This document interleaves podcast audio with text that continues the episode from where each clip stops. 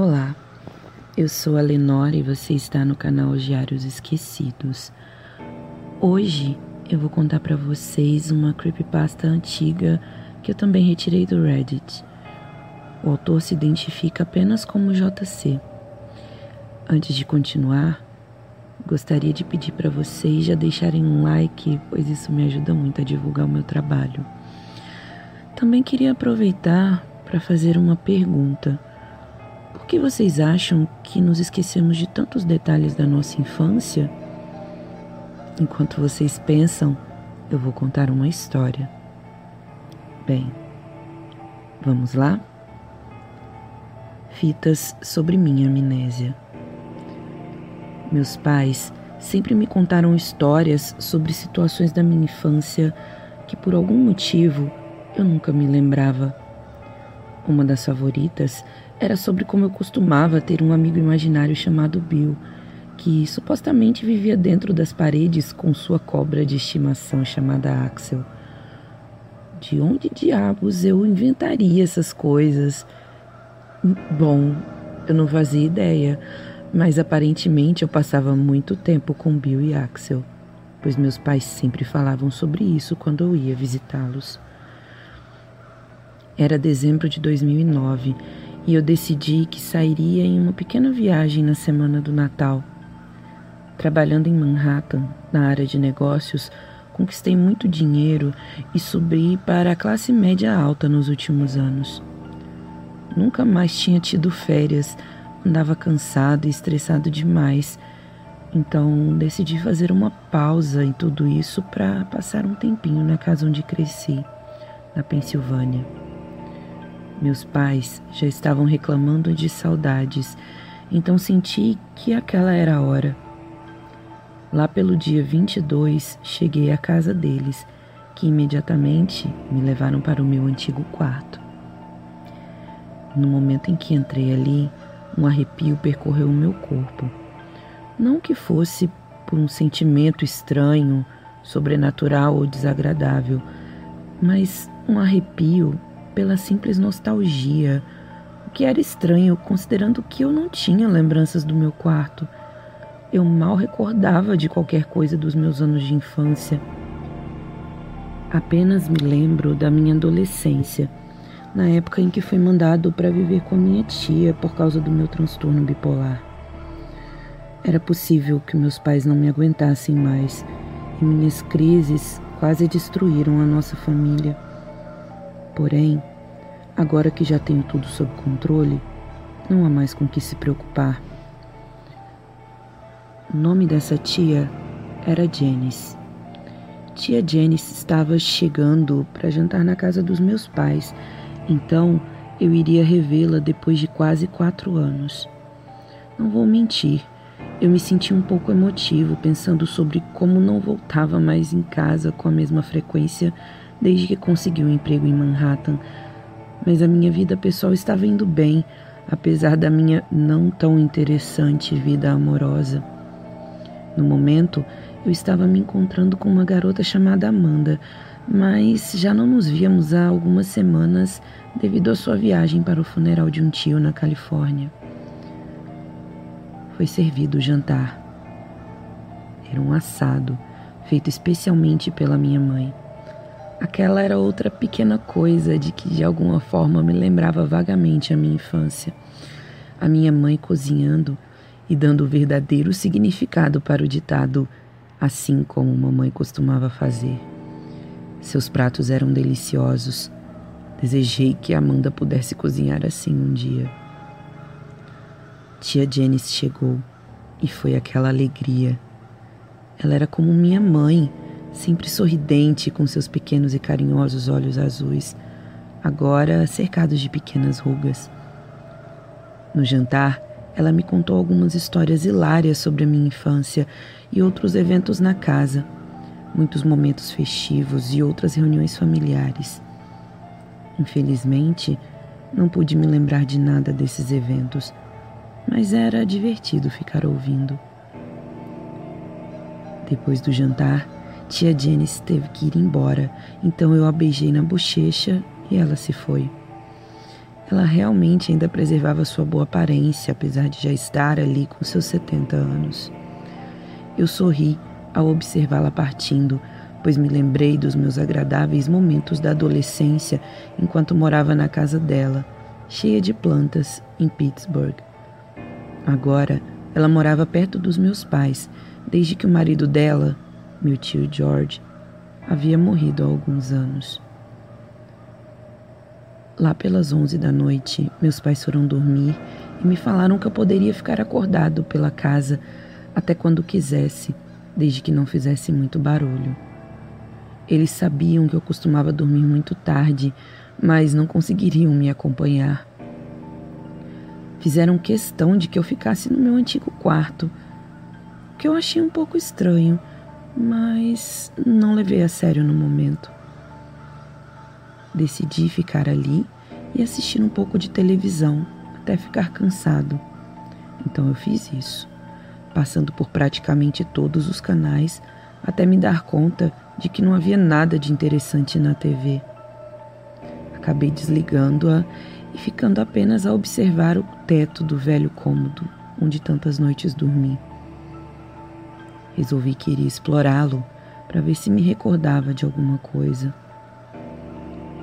Abri o meu armário e encontrei os típicos objetos que se encontraria no armário de um garoto: bonecos, legos, quadrinhos, enfim.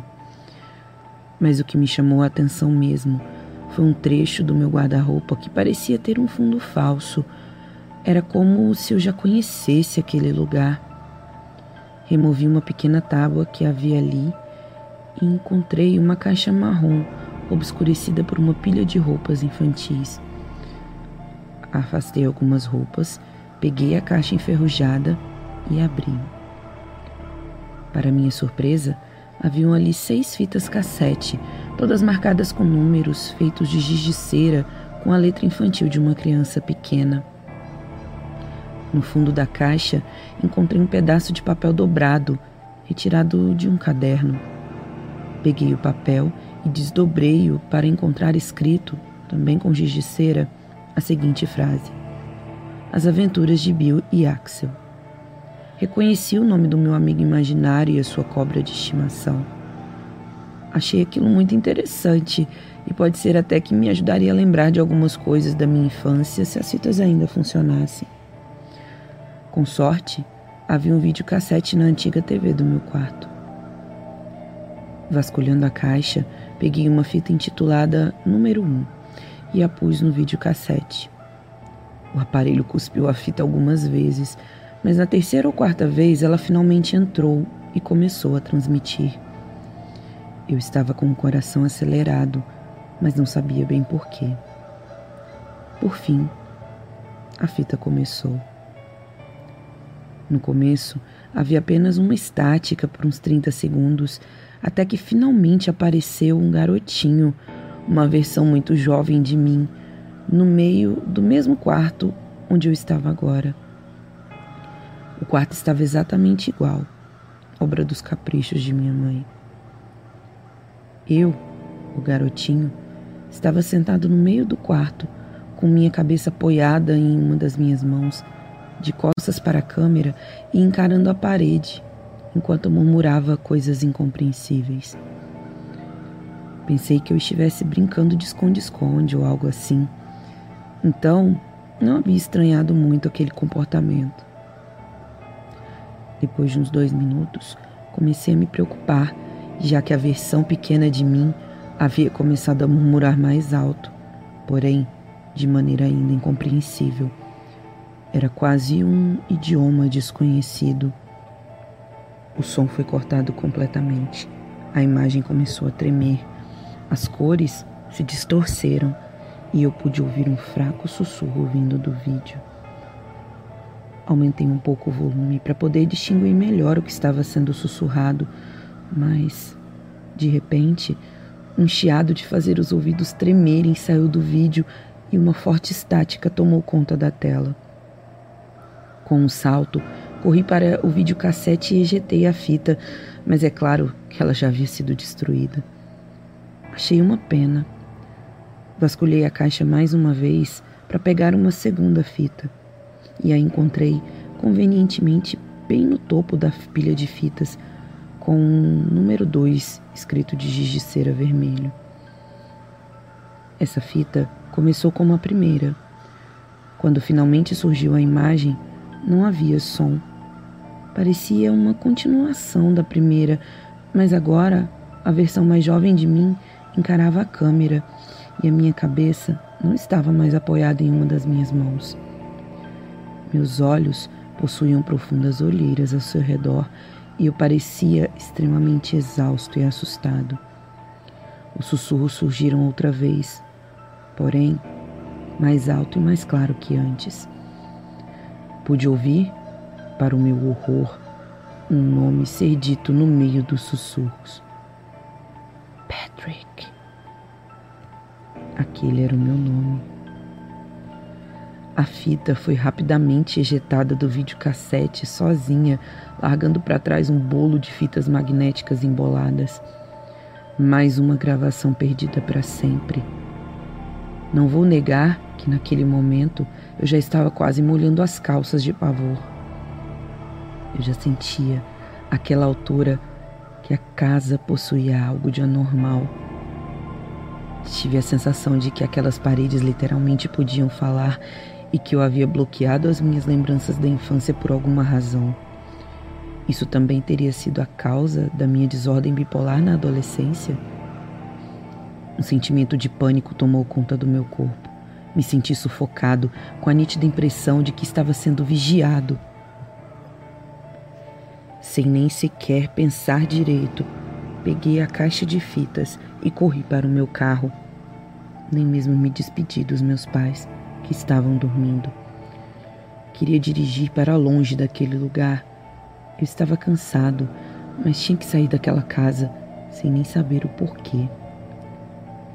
Quando me dei conta, percebi que tinha ido para a casa de tia Janice, que, como disse, agora era bem perto da casa dos meus pais.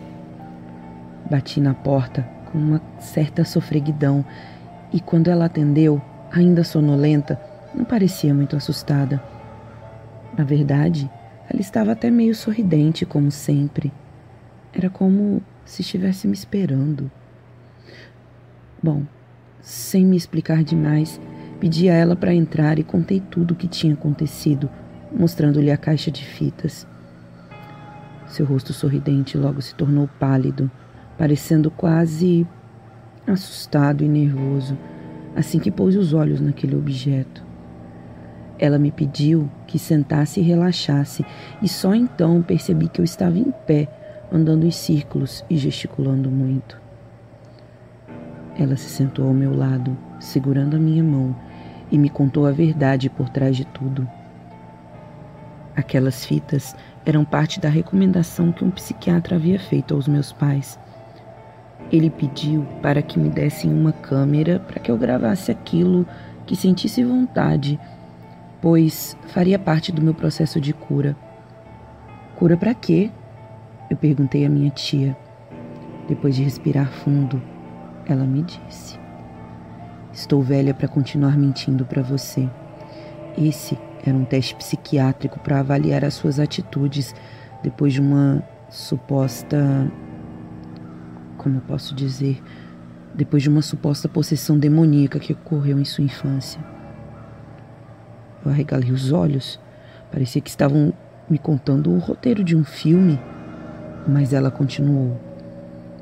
Um exorcismo foi efetuado, meu querido, e você quase morreu.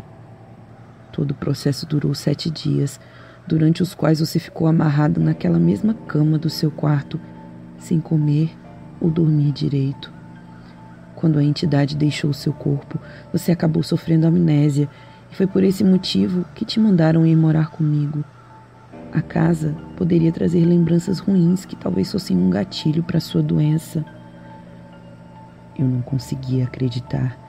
Então, eu não era bipolar coisa nenhuma.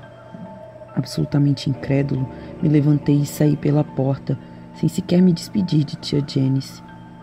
Ela foi para a porta enquanto me viu ligar o carro e sair dirigindo. Voltei para Manhattan naquela mesma noite. No outono seguinte, me casei com Amanda. Não convidei ninguém e nem contei para nenhum membro da minha família sobre o casamento.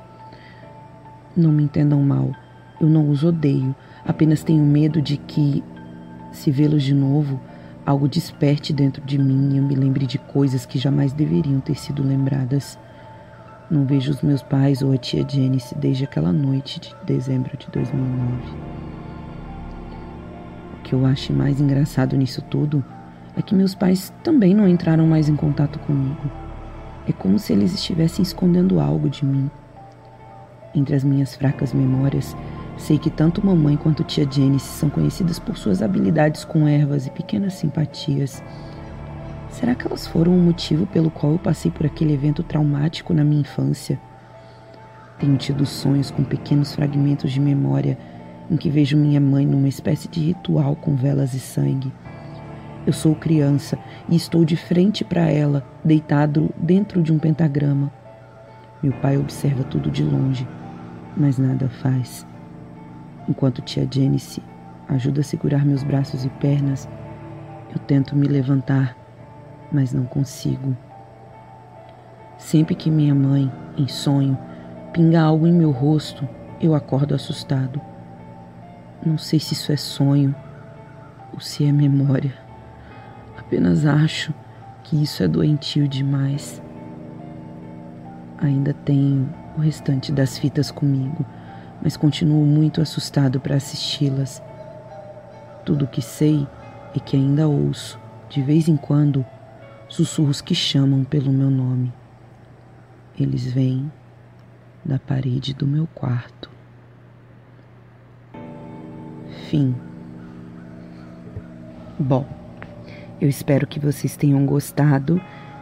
Eu não encontrei a continuação dessa história, eu não sei se é uma continuação, mas eu vou procurar.